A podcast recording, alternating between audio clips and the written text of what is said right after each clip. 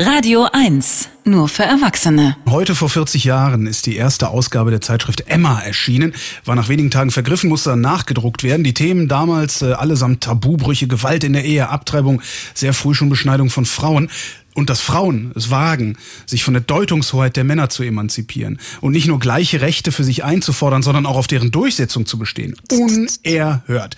Und seit damals hält sich auch hartnäckig die Fehleinschätzung, Feministinnen würden Männer hassen. Dabei wollen sie tatsächlich nur eins, Emanzipation. Und zwar für alle. Seit Emmas Gründung hat die Welt sich weitergedreht und wie es heute bestellt ist um den Feminismus, das wollen wir besprechen mit der Redaktionsleiterin des Online-Magazins Edition F. Schönen guten Tag, Theresa Bücker. Hallo. Was haben wir der Emma zu verdanken?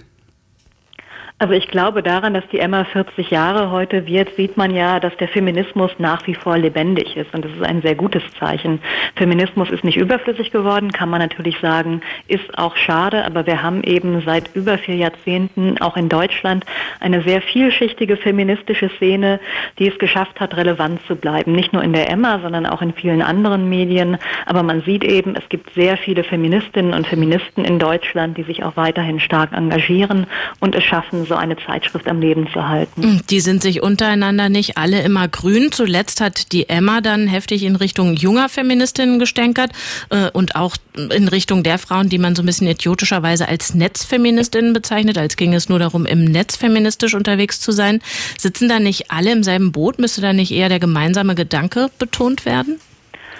Also es ist an erster Stelle erstmal gut, dass es so viele verschiedene Strömungen im Feminismus gibt, weil eigentlich nur eine pluralistische Bewegung sich auch weiterentwickelt. Man bekommt von anderen Anregungen, man streitet und kann auch den eigenen Standpunkt reflektieren. Das ist für alle sozialen Bewegungen eigentlich sehr wichtig, weil wir immer von anderen dazulernen. Deswegen wäre es auch für die Emma wichtig. Ich würde auch sagen, der jüngere, äh, jüngere Feminismus ist auf keinen Fall fehlerfrei. Das wissen auch die Aktivistinnen, die da aktiv sind.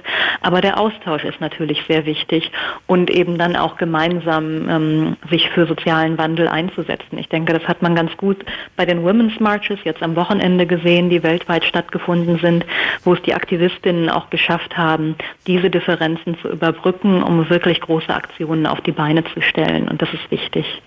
Junge Feministinnen sagen ja oft, ja, die Emma, die hat nicht mehr so eine große Bedeutung für mich, für mein Leben. Wie lebt sich's denn ohne feministisches Zentralorgan? Ganz gut? Hervorragend. Also ich stamme ja auch aus einer jüngeren Generation und ich bin tatsächlich nicht über die Emma feministisch sozialisiert worden.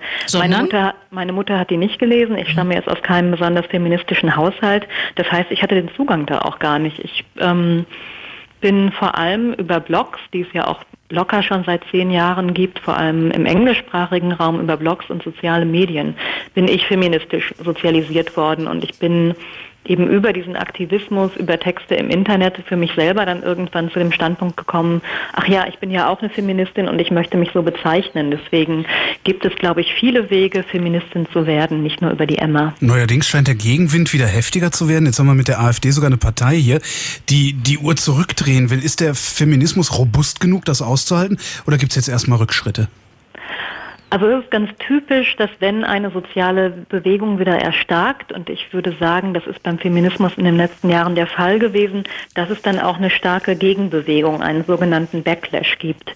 Aber da der Feminismus ja wirklich seit Jahrzehnten eine sehr starke Bewegung ist, glaube ich nicht, dass die AfD den Feminismus klein halten wird. Also ich glaube, die Women's Marches, wie schon erwähnt am Wochenende, die haben das ganz stark gezeigt. Also Feminismus ist auch tatsächlich eine transnationale Bewegung.